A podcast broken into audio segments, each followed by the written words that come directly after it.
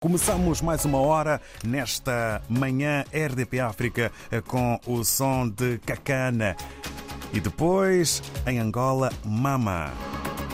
Quanto aos jornais, na imprensa internacional, começamos pelo Jornal de Angola, segundo trimestre deste ano, a resultar no título que é o maior, com letras garrafais, de maior dimensão. Estado arrecada mais de 5 bilhões de kwanzas em receitas.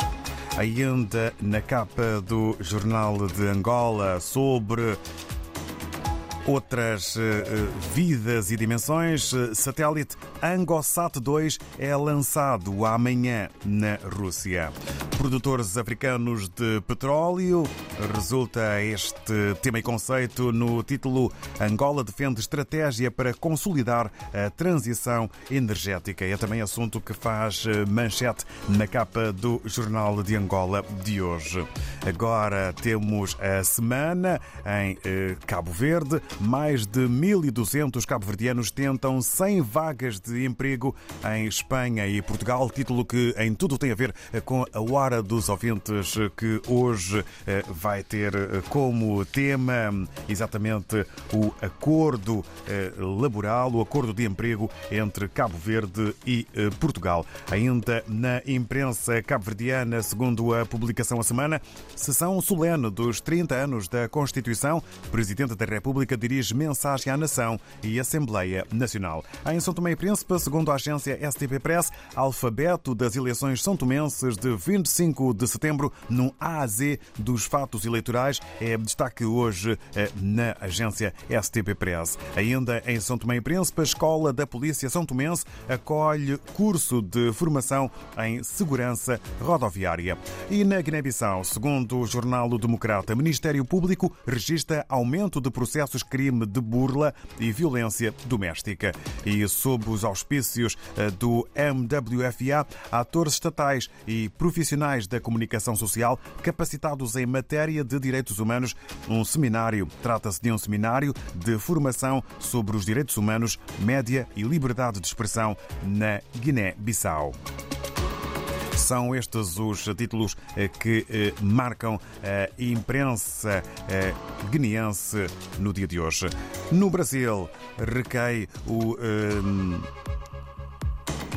Recai a escolha sobre a Folha de São Paulo, jornal que apresenta com letras garrafais o título Militares se calam sobre fiscalização paralela da votação. A atuação da defesa no pleito foi defendida por Bolsonaro em ataques à urna, mas nenhuma conclusão foi divulgada. Ainda na capa do Folha de São Paulo, só 2,5% de filhos de família pobre conseguem chegar a topo.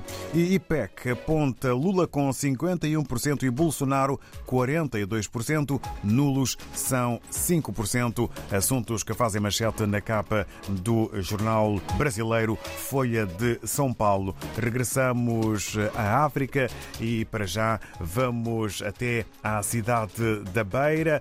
Vamos saber o que podemos ler no jornal na última edição do Diário Diário de Moçambique. Bom dia. O Jornal Diário de, Diário de Moçambique destaca na sua edição de hoje os seguintes temas.